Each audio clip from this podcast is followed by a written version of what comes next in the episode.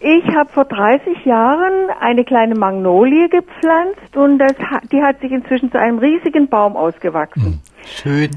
Nun haben wir im Garten ziemlich viel Elf- Efeu und jetzt habe ich entdeckt, dass der auch meine Magnolie erobert hat. Schadet das dem Baum und wenn ja, wie werde ich den Efeu am besten los? Also, Sie müssen schon Ihre Magnolie vom Efeu befreien. Das ist ganz wichtig. Ja.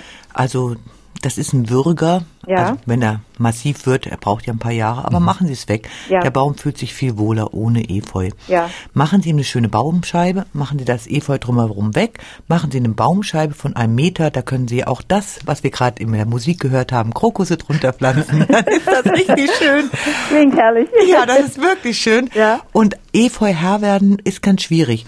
Ja. Also wenn Sie Flächen ähm, komplett ohne Efeu haben wollen, empfehle ich immer, es abzudecken, entweder mit Pappe oder mit schwarzer Mulchfolie und dann obendrauf ganz dick Rindenmulch. Dann erstickt der Efeu drunter, weil sonst werden Sie Ah, den nur ja. Herr, indem Sie ihn abbackern.